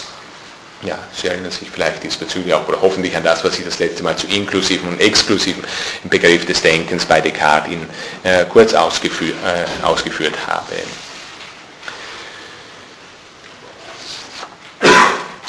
Ja, so viel zu der Thematik Mathematik, Vorkommen von mathematischen äh, Inhalten und Argumentationsformen, auch noch in der Abhandlung über die Methode. So viel also zu dem Abschnitt A in äh, meiner Darstellung der Abhandlung über die Methode mit einigen Anhängen aus Geometrie und aus Dioptrik. Ich komme zu dem Abschnitt groß B in, der, in Bezug auf die Abhandlung über die Methode die vier Regeln in Diskur 2, also in der, im zweiten Teil der Abhandlung über die Methode die vier berühmten Methodenregeln, die Descartes gibt. Descartes spricht hier von Präzept, also Vorschriften für das, was gewöhnlich unter dem Titel Regeln dann ähm, wiedergegeben wird. Und ich möchte die Darstellung und die Vorführung dieser vier Regeln jetzt so gestalten, dass ich auch immer wieder mal ein wenig logisch vor und logisch zurückblicke. Also zurück zu dem, was wir schon in den Regule gehört haben, zurück zu dem, was auch die Mathematik sehr stark ins Zentrum rückt, vor zu dem, was wir jetzt zum Teil schon antizipiert bekommen haben, also vor zu einem sehr viel stärker metaphysisch gearteten Denken, als das bei dem frühen äh, Descartes der Fall ist. Die vier Regeln sind, äh, Descartes selbst gibt ihnen keine Namen, sind ja, etwas unterschiedlich benannt, dann in der, der Kommentatorentradition etwa die Evidenzregel, die Aufgliederungsregel, die Anordnungsregel und die Vollständigkeitsregel kann natürlich leicht äh, variieren. Andere Sekundärautoren äh, formulieren so die Regel der Evidenz, die Regel der Zerlegung, die Regel der Ordnung und die Regel der vollständigen Synthese. Vier Regeln und in Bezug auf diese vier gilt, wieder mal ein äh, Sekundärautor zitiert, nur als Methodus completa, also als vollständige Methode, in der alle Teilregeln beachtet werden, kann die Methode ihrer Zielsetzung gerecht werden. Die vier Regeln scheinen also mal notwendig zusammenzugehören. Das ist sicherlich kartesischer Gedanke. Es gibt nach Descartes keine überflüssige Regel unter diesen vier oder auch äh, halb oder mitunter bei manchen Problemen überflüssige Regeln. Er ist vielmehr der Ansicht, dass er ganz viel Überflüssiges auf ganz weniges Notwendiges zurückgebracht hat. Also eine ähm, wesentliche Kritik auch an traditionellen Regeln insgesamt, die dieser Aufstellung der kartesischen Regeln selbst vorhergeht. Hm. Descartes ist sogar äh, der Auffassung, dass er mit diesen seinen vier Regeln die traditionelle aristotelische Logik abgelöst hätte. Nämlich die traditionelle Logik, äh, aristotelische Logik, soweit sie uns dazu verhelfen soll, dass wir zu neuen Einsichten kommen. Sie erinnern sich, das hatte ich jetzt vorher nicht äh, erwähnt, in der Erinnerung, Sie erinnern sich hoffentlich, hoffentlich auch noch an das, was ich da das letzte Mal zur sogenannten kartesischen Logikkritik angeführt habe. Nicht? Also diese unterschiedliche Kritikmomente, die aber mit äh, mit einer auch einfachen Affirmation der aristotelischen Logik äh, zusammengehen. Wesentlicher Kritikpunkt war jedenfalls, und nur diesen Punkt müssen wir hier erinnern, dass die aristotelische Logik uns eigentlich nicht zu neuen Einsichten verhilft, sondern wir können anhand ihrer nur nochmal nachprüfen, was eigentlich ohnehin schon selbstverständlich erkannt ist. Also eine sehr große Anzahl von Regeln hat uns die traditionelle Logik gegeben. Er spricht von einer Grand Nombre de Préceptes, die eben die Logik, die traditionelle Logik, also die aristotelische Logik gegeben hat. Und die soll nun vollständig ersetzt werden können durch diese vier folgenden Regeln, die Descartes äh, angeht. Ja, und ich stelle hier zunächst mal die Frage, wie das insgesamt, also das wäre klein, äh, Punkt klein a, wie das insgesamt dieser Regeln zu denken ist, also dieser Methodus completa, von dem ich bereits, äh, den ich bereits genannt hatte, wie weiter das b, wie das Vorgehen aussieht, das diesen Regeln gemäß stattfindet. Ähm, auch da möchte ich mich noch allen vier Regeln zugleich zuwenden und schließlich unter dem Punkt klein c dann möchte ich einiges einzeln zu diesen vier Regeln ausführen. Zunächst also das insgesamt der vier Regeln. Hm, wir hatten im äh, Zitat, es müssen in diesem Methodus Completa alle Teilregeln beobachtet werden. Hier haben wir gleich ein gewisses systematisches Problem. Natürlich, eine der Regeln ist die Vollständigkeitsregel, zumindest in einer der, der äh, der Übersetzungsformen ist die Vollständigkeitsregel und diese Vollständigkeitsregel äh, scheint sie selbst und die anderen drei umgreifend zu sein. Wenn äh, die Regeln insgesamt befolgt werden müssen, also vollständig befolgt werden müssen, kann die Vollständigkeitsregel nicht nur eine der vier Regeln sein, sondern die vierte scheint die anderen drei nochmal zu umgreifen. Eine der vier Regeln schreibt Vollständigkeit vor und Vollständigkeit der Regeln wird insgesamt vorgeschrieben. Das ist eine äh, gewisse Problematik, die sich natürlich immer einstellt oder jedenfalls häufig einstellt, wenn auf einigermaßen gründliche Weise mehrere Regeln nebeneinander angeführt werden. Also dieses Nebeneinander von Regeln als Nebeneinander könnte sich als irrational herausstellen. Eine etwas ähnliche Argumentation oder eine ähnliche Gedankenform wie die, die wir in Bezug auf Intuition und Deduktion ja von den Regulae her bereits hatten. Auch dort sollten Intuition und Deduktion zwei nebeneinander sein. Jetzt haben wir sogar ein Nebeneinander von von vier und sehen sogleich, dass das mit dem Nebeneinander äh, zumindest schwierig sein wird. Zunächst mal zerfallen diese vier Regeln recht einfach in zwei Teile. die Regel 1 auf der einen Seite und die Regeln 2 bis 4 auf der anderen Seite. Und zwar so, dass wir eine gute Zuordnung zu Intuition und Deduktion in den Regulae vornehmen können. Also wieder dieses ganz simpel handwerkliche, zuerst muss etwas da sein, dann kann es bearbeitet werden. Da ist es durch Evidenz, wie Evidenz erreicht wird, soll uns eben die Evidenzregel mitteilen, dann kann es bearbeitet, also aufgegliedert werden, in bestimmter Weise angeordnet werden und dann womöglich auch in einen vollständigen Zusammenhang gebracht werden. Ähm, also wir benötigen auch hier, auch noch äh, in, dem, in dieser Schriftabhandlung über die Methode, wir benötigen etwas, wovon ausgegangen wird und das für sich genommen vollständig kritikfest ist, wenn denn Wissenschaftliches erreicht werden können soll. Solche wissenschaftlich erforderlichen Ansatzpunkte werden in den Regulae, das hatten wir intuitiv erreicht oder gegeben.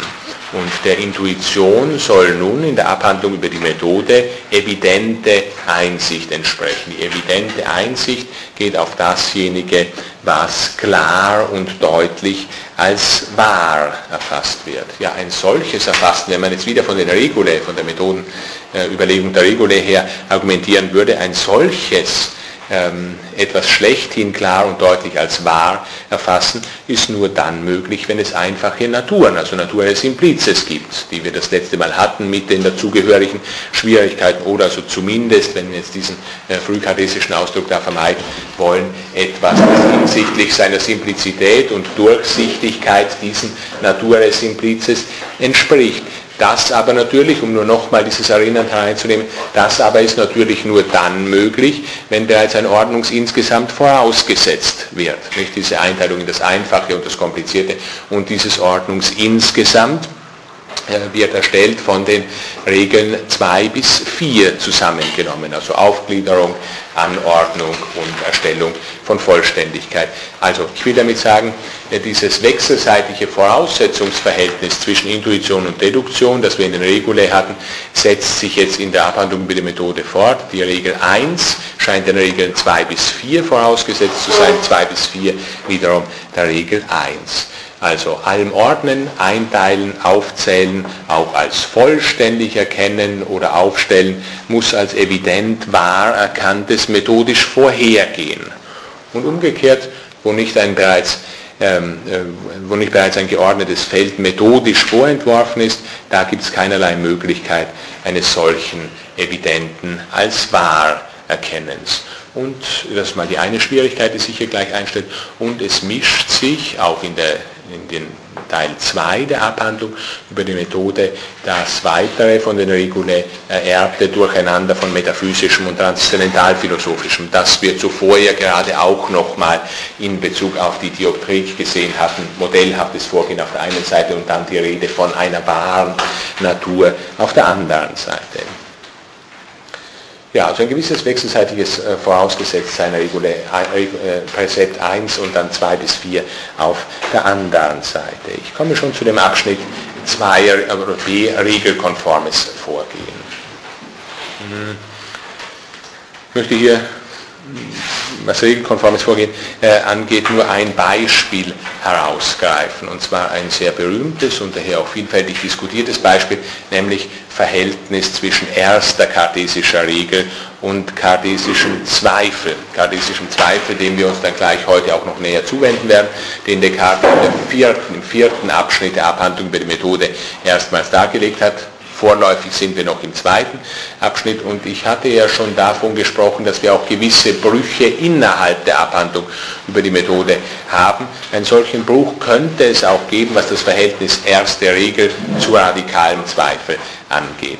Man kann dieses Verhältnis daher auch, manche Interpreten machen das, dieses Verhältnis zwischen äh, Präzept 1 und radikaler Zweifel als paradigmatisch für das Verhältnis zwischen dem zweiten Abschnitt der Abhandlung über die Methode und dem vierten, dem grundlegenden metaphysischen Abschnitt der Abhandlung über die Methode auffasst. Und hier ist natürlich so, dass die Interpreten ganz weit auseinandergehen. Ich möchte äh, da zunächst mal Wolfgang Röth zitieren mit einer gewissen äh, Position, Interpretation dieses Verhältnisses unter systematisch-genetischen Gesichtspunkt. Das steht hier nur dabei, weil er sich sonst mit historischem Gesichtspunkt äh, beschäftigt, wo es da um, um Bacon und Bacons Vorurteilskritik und diese ganzen Dinge geht. Unter systematisch-genetischem Gesichtspunkt stellt sich der methodische Zweifel als Anwendung der ersten jener vier Regeln dar, also eben der Evidenzregel, mit der wir uns gerade beschäftigen, die Descartes im zweiten Teil des Diskurs aufstellte und von denen er andeutete, dass sie sein Denken seit den Anfängen seiner wissenschaftlichen Denkentwicklung geleitet hätten. Da die Regel der Evidenz, um die es sich hier handelt, die Wahrheit aller evidenten Urteile fordert, das ist natürlich eine schöne Wortzusammenstellung, also die Wahrheit aller evidenten Urteile fordert. Wenn man das Wörtchen fordert ersetzen würde durch ausspricht oder sowas, wäre die Sache äh, klarer. Nicht? Hier haben wir also jetzt äh, die Rede von Wahrheit, äh, das weist eindeutig auf metaphysisches Vorgehen hin. Dann haben wir die Rede von evidenten Urteilen, das könnte jetzt wiederum rein prinzipielle Redeweise sein und das Fordern natürlich auch da die Regel der Evidenz, um die es sich hier handelt, die Wahrheit aller evidenten Urteile fordert, was darauf hinausläuft, alle nicht evidenten, somit prinzipiell bezweifelbaren, also hier macht jetzt den Schritt zum Zweifel hin, also alle nicht evidenten, somit prinzipiell bezweifelbaren Urteile im wissenschaftlich-philosophischen Kontext unberücksichtigt zu lassen, kann die Maxime des methodischen Zweifels alles wie etwas Falsches zu behandeln, was sich in irgendeiner Weise bezweifeln lässt, als negative Wendung der Regel der Evidenz gelten. Ja, so eine gewisse von manchen vertretene Interpretation dieses Verhältnisses. Also die Maxime des methodischen Zweifels, äh, diese Maxime nicht einmal ist allemal, wenn etwas auch nur in irgendeiner Weise bezweifelt werden kann, so muss es als vollständig falsch gelten. Das soll negative Wendung der Regel der Evidenz sein.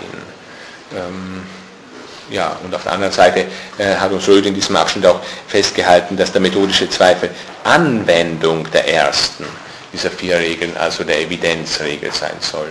Das ist zumindest schwierig. Nicht? Ist der methodische Zweifel jetzt Anwendung der Regel der Evidenz oder ist die Maxime des methodischen Zweifels die negative Wendung dieser Regel? Also beides zugleich wird wohl nicht gehen. Eine negative Wendung ist nicht einfach eine Anwendung, sondern nur eine andere äh, Ausformulierung. Hm. Man kann selbst wenn man jetzt dieses Problem da schenken würde, doch die Auffassung vertreten, äh, dass da die methodische Wichtigkeit des Zweifels, des methodischen kardesischen Zweifels, äh, unterinterpretiert ist. Ähm, ich möchte äh, einen, anderen Sekundärautor deswegen hier zur Ausgewogenheit hier auch noch heranziehen ja, zur Abwechslung mal ein englischer Sekundärautor, der teilt uns also mit in Part 2 of the Discourse. We have a recapitulation of the blend prescriptions of the Regulae.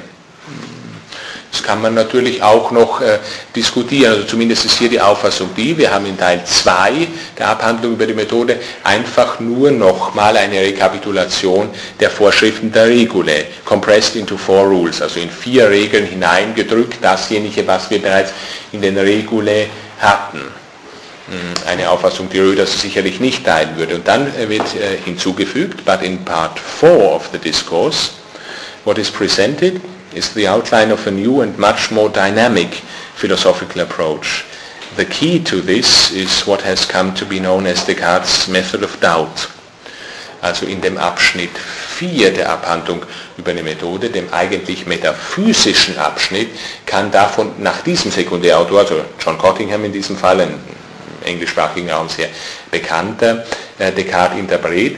Äh, in dem Abschnitt 4 kann nicht mehr davon die Rede sein, dass wir so in etwa die Regeln befolgen, die methodischen Vorgaben befolgen, die in Wirklichkeit nach Cottingham bereits in den Regule geherrscht haben und die jetzt nur in vier Regeln hineingepackt oder komprimiert auch noch in dem Abschnitt 2 der Abhandlung über die Methode regieren. Ja, also Sie sehen, diese Sache mit der Kontinuitäts- oder Diskontinuitätsinterpretation Descartes, die, schlägt, die konzentriert sich jetzt hier auf das Verhältnis Abschnitt 2, Methodenabschnitt, Abschnitt 4, metaphysischer Abschnitt der Abhandlung über die Methode. Wir können diese Diskussion Bruch, ja oder nein, auch hier finden. Bei äh, Röhl ist es offenbar so, dass er von einem Bruch klarerweise nicht sprechen möchte, macht es auch insgesamt nicht, sondern im Wesentlichen kann die kartesische Metaphysik als eine Anwendung, äh, natürlich eine sehr ausführlich ausgebaute Anwendung äh, seiner Methodenregeln aufgefasst werden,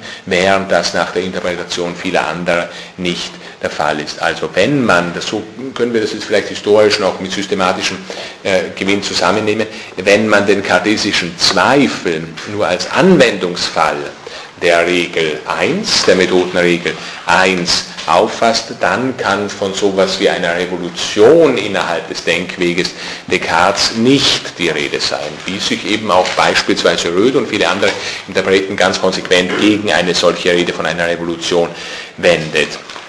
Hm. Wir uns weiter die Frage stellen müssen, vom Zweifel her dann nochmal rückblickend, inwiefern Zweifel und Evidenz einander tatsächlich entsprechen oder ob es nicht vielleicht so ist, dass wir uns mit dem kartesischen Zweifel auch äh, in ein Gebiet äh, hineinbewegen, in dem wir überhaupt solche reine Methoden, insgesamt Vorstellungen, wie sie in Abschnitt 2 der Abhandlung mit Methode noch regieren, entnehmen.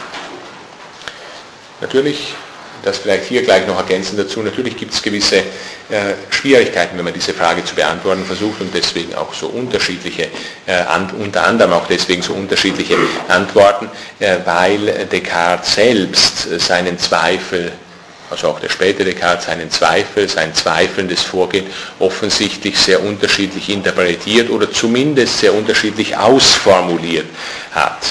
Ähm, nur zwei, drei Sätze oder beispielsweise äh, Aussagen des späteren Descartes diesbezüglich.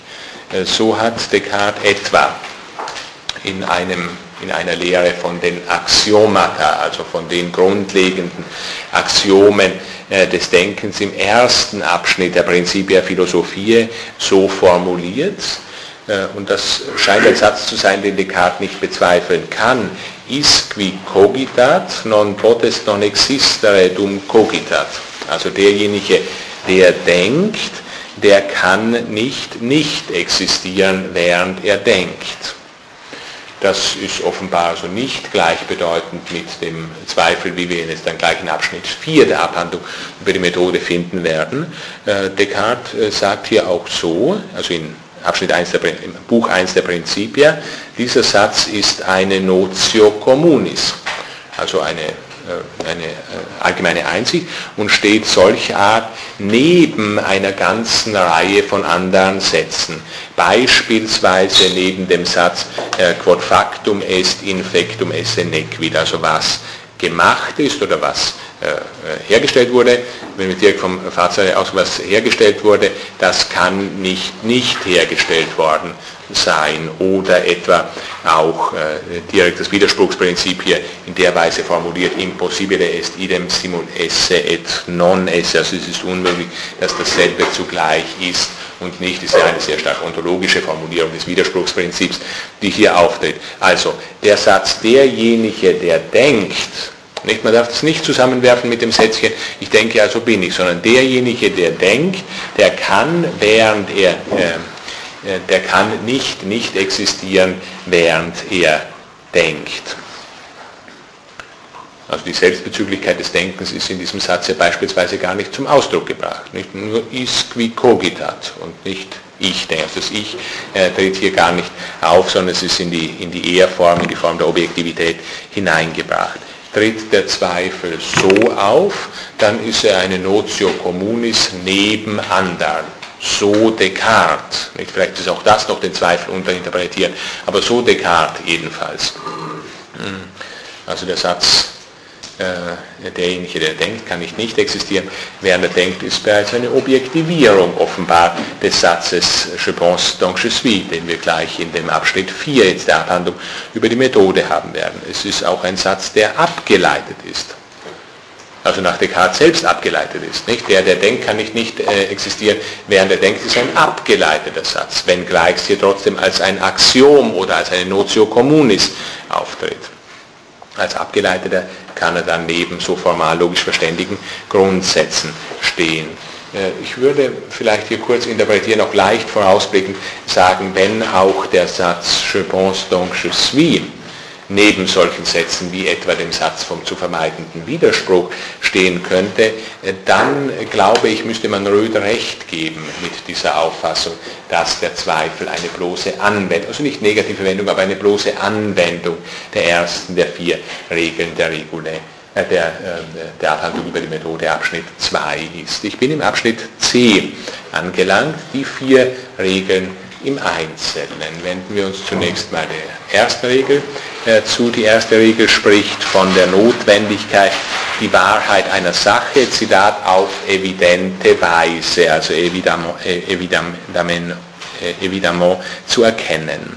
Und das heißt, Descartes formuliert so aus, Zitat, es ist notwendig, sorgfältig Übereilung und Vorurteil zu vermeiden. Also Übereilung und Vorurteil, zwei grundlegend wichtige Begriffe der kartesischen Irrtumstheorie. Übereilung und Vorurteil zu vermeiden und in meinen Urteilen nichts mehr als das zu begreifen, was sich meinem Geist so klar und deutlich darstellte, dass ich keinen Anlass hätte, daran zu zweifeln. Also vollständige Klarheit und Deutlichkeit, Evidenz und Unbezweifelbarkeit, äh, die scheinen der Sache nach austauschbar zu sein. Ja, da kann man natürlich wiederum die Frage stellen, auf die vorige äh, Thematik zurückverweisen, was folgt jetzt woraus? Also ähm, ist dasjenige, was unbezweifelbar ist, evident oder ist umgekehrt dasjenige evident, was unbezweifelbar ist? Was ist das erkenntnismäßig Primäre, nicht selbst wenn es der Sache nach austauschbar sein sollte, von den Inhalten her, die unbezweifelbar und die Evidenz sind. Aber was ist das erkenntnismäßig äh, Primäre? Ergibt sich aus evidentem Einsehen, da müsste man dann das Sehen, das Intueri betonen, ergibt sich aus evidentem Einsehen, also Blicken, die Unbezweifelbarkeit oder aber aus dem vollständigen Zweifel, der viele Stufen durchläuft und nicht nur ein einfaches Blicken sein kann, oder ergibt sich also aus der Unbezweifelbarkeit, also aus dem Zweifel heraus die Evidenz. Ja, also das Erstere würde zurückleuchten zu dem äh, Regeln insgesamt der Regule und das letztere vorblicken zu dem Abschnitt 4 der Abhandlung über die Methode und natürlich zu den Meditations- und den weiteren charisischen Hauptwerken. Äh, Ergänzungen noch dazu? Übereilung.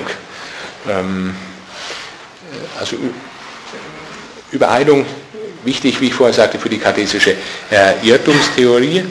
Descartes fordert nicht weiter zu urteilen, schon in dieser ersten Regel, nicht weiter zu urteilen, als klare und deutliche Einsicht reicht. Mhm. Wir urteilen aber immer weiter, als klare und deutliche Einsicht reicht wie wir von der vierten Meditation her der Nähe äh, sehen werden.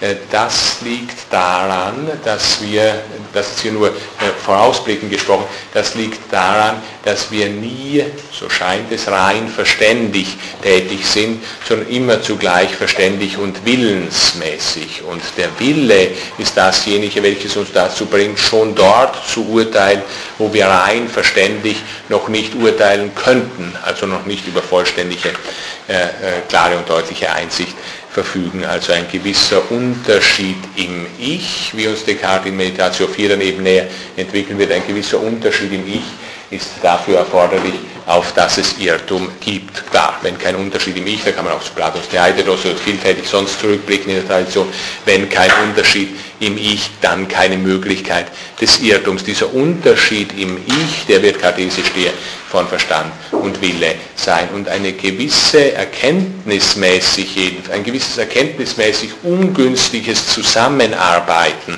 von Verstand und Wille bringt dann die Übereilung hervor. Also dort schon urteilen zu wollen, wo wir noch nicht über alle, sofort wo wir noch nicht über alle diesbezüglichen Daten verfügen, das bewirkt dann äh, mal grundsätzlich unsere Irrtümer. Hm, nicht alle unsere Irrtümer. Es gibt noch einige Irrtümer, die sich schon aus einem gewissen Vermischtsein von äh, Geist und Körper heraus ergeben. Das ist noch eine weitere Thematik, auf die ich das nächste Mal vielleicht komme. Wäre das vergleichbar mit Kants Überschwänglichkeit des Denkens? Ja,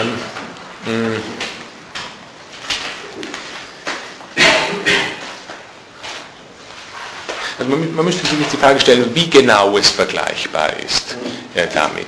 Es ist auf jeden Fall so, äh, dass wir sagen können, na, also Kant bringt ja den Willen nicht direkt zum Einsatz, dort wo es um die Überschwänglichkeit des Denkens geht. Trotzdem ist es natürlich so, dass wir ein gewisses, ja, also sagen wir es ganz grundsätzlich, ein gewisses fehlerhaftes Zusammenarbeiten oder ungünstiges Zusammenarbeiten zweier Erkenntnisvermögen ist Voraussetzung dafür, dass wir irren können, sowohl bei Descartes wie bei Kant. Insoweit können wir auf jeden Fall mal vergleichen. Also wenn man da jetzt direkt an den Beginn der transzendentalen Dialektik in dieses Kapitel von dem transzendentalen Scheine hineinblicken würde, hier ist es ja auch tatsächlich so, und da hätten wir wirklich gute Vergleichbarkeit, dass, Descartes fest, äh, dass Kant festhält, also der Verstand für sich, der irrt natürlich schlechthin nicht, weil der geht eben seinen Regeln gemäß vor. Und auf der anderen Seite hat er allerdings hier natürlich nicht den äh, Willen, sondern die Sinn Sinnlichkeit. Die Sinnlichkeit, die für sich genommen irrt auch nicht, weil, das ist wieder eine Entsprechung übrigens auch äh, von Descartes und Kant, weil zum Irrtum auch das Urteilen ja vorausgesetzt ist und die Sinnlichkeit überhaupt nicht urteilt, nur ein ja ungünstiges Zusammenkommen, also nicht das nicht diskrete Untergelegtsein der Sinnlichkeit unter den Verstand, sondern das Einfließen der Sinnlichkeit in den Verstand in der diesbezüglichen äh, kantischen Metapher bringt hier den Irrtum hervor. Also bis zu einem gewissen Grad haben wir die Vergleichbarkeit auf jeden Fall. Äh, ist übrigens sogar eine nähere Vergleichbarkeit als jetzt die, die ich da vorher nur aufgemacht hatte, nämlich zwischen äh, Descartes und Platon, wo es ja nur um diese Dualität ging. Nähere Vergleichbarkeit deswegen, weil nur Descartes und Kant der Auffassung sind, Irrtum gibt es nur, wo es Urteil gibt. Nicht? Diese Auffassung ist ja Platon dezidiert natürlich nicht, sondern Seinswahrheit und Seinsschwäche, Seinsintensität und der Seinszerfließen und ähnliches. Das gibt es natürlich bei Descartes und Kant nicht. Beide lehren uns nur dort, wo Urteil ist, ist äh, die Möglichkeit des Irrtums gegeben und die Möglichkeit des Irrtums impliziert weiterhin eine gewisse Dualität und ein ungünstiges Zusammenarbeiten zweier Erkenntniskräfte oder zwei Ich-Formen, wenn wir da die, die Voluntas da auch noch drunter packen wollen. Ja, also Übereilung äh, war grundsätzlich wichtige äh, Bestimmung noch in dieser Formulierung der ersten Regel drin. Vielleicht ganz kurz noch äh, abschließend diese erste Einheit vor der Pause, dieses zu, dem, zu der Regel 1 noch zusätzlich. Ähm, also noch ein äh, Zusatzevidenz ist zunächst mal intuitives Erfassen, nachdem wie Descartes uns die Regel 1 in Abschnitt 2 der Abhandlung mit Methode schildert. Äh, da kann man nochmal, denke ich, gut zurückblicken zu äh, Regula 3, um mich da auch einigermaßen noch an diese Cottingham-Wendung von vorher anzuschließen. Äh, Regula 3 spricht Descartes, das hatte ich das letzte Mal noch nicht zitiert, spricht Descartes auch von Unbezweifelbarkeit im Zusammenhang mit Intuition. Unter Intuition, Zitat jetzt, verstehe ich nicht das wechselnde Zeugnis der Sinne, muss er sagen, nicht? weil Intuere eben auch direkt auf das Sinnliche, das optische Blicken äh, von, von der Sprache her bezogen ist. Das versteht er nicht darunter. Oder auch das trügerische Urteil der schlecht zusammensetzenden Einbildungskraft, sondern ich verstehe darunter ein so einfaches und deutliches Erfassen des reinen und aufmerkenden Geistes, also im Rein natürlich das, das Abstrahieren und Transzendieren, äh, drin enthalten, dass über das, was wir erkennen, schlechthin kein Zweifel zurückbleibt. Ja, also wir sehen, zumindest von der Formulierung her ist es so, dass die Regel 1 in Abschnitt 2 der Abhandlung sehr stark zurückbezogen bleibt auf die Regulärdirektionen in Geni. Und wir können natürlich gespannt sein, inwiefern wir dann tatsächlich in Abschnitt 4 der Abhandlung über die Methode einen viel ja, stärker dynamischen, wie das äh, Cottingham in dem Zitat vorher formuliert hat, einen viel stärker dynamischen Ansatzpunkt haben oder vielleicht einen negativen Ansatzpunkt, wie ich es eher formulieren würde, also äh, einen Ansatz in der Weise, dass wir da nicht zunächst mal Anfangspunkte festsetzen müssen, unmittelbar erkennen müssen, auch das wir aus ihnen dann den Rest herausziehen oder aus ihnen den Rest ableiten können, sondern vielleicht ein Vorgehen, das Negatives ist, also solches, in dem die Ansatzpunkte nicht bleiben. Nicht, sondern im Zweifel versinken. Wir setzen zwar irgendwo an, diese Ansatzpunkte bleiben aber nicht, sondern werden problematisiert. Wir erreichen nicht oder wir haben nicht am Beginn die Wahrheit. Also zwar jetzt nicht so diese billigen Wendungen dann gegen Schelling und andere Gott am Ende, sondern äh, in der Weise, dass wir sagen müssen, jedenfalls nicht ganz zu Beginn kann die Wahrheit oder das absolut Gewisse ausgesprochen oder erkannt werden. Äh, wichtig vielleicht noch äh, als letzter Zusatz zu der Regel 1, die Intuition, das galt bereits bei den, in den Regulae und das gilt weiterhin, ist aber sehr wichtig, deswegen nochmal betont, Intuition soll bei Descartes eine rein logisch-methodische Bestimmung sein. Also nicht eine psychologische Bestimmung, diesbezüglich mal nochmal ein äh, Sekundärautor, die Annahme Intuition sei ein äh, rein psychologischer Ausdruck ist völlig unbegründet, wenn man Descartes Verwendung dieses Terminus technicus genauer betrachtet. Ja, wir hatten das zum Teil schon in den Regulae gesehen. Also bei der Intuition geht es nicht um die Erkenntniskapazität dieses oder jenes oder unseres Geistes in dieser oder jener Situation, Geschichte, Gesellschaft oder sonst wie drinstehen, sondern äh, Intuition ist Inhalt einer äh, methodisch-prinzipiellen äh, Überlegung. Äh, und natürlich äh, nochmals ist ein Zitat von Gottingham diesbezüglich the term intuit can mislead the modern reader into supposing that some mysterious non-rational faculty is involved. Also das wäre jetzt noch ein anderes Missverständnis, nicht vom damaligen Zeitverständnis ausgehen, sondern wir würden bei Intuition vielleicht an äh, mysteriöse, nicht rationale Fähigkeiten uh, denken, but what Descartes means by intuition is intellectual cognition of the simplest and most direct kind, also äh, eine intellektuelle Auffassung oder äh, intellektuelles Denken der einfachsten und direktesten Art, also die unmittelbarste Form von Denken im anspruchsvollen Sinne überhaupt, diese nenne ich Intuition, so Descartes. Und sowas muss am Anfang jedes wissenschaftlich gesicherten Vorgehens stehen nach Abhandlung 2 der Abhandlung über die Methode. Ich glaube, dass wir von ähm, äh, der Abhandlung 4 her sehen werden, dass sich da die Sache schon vollständig verändert haben wird. Zuvor aber, auch bevor ich Ihnen dann noch näher was zu den äh, Regeln 2 bis 4 sage, gehen wir in die erste Pause für heute und setzen um 10 Uhr vor Ort.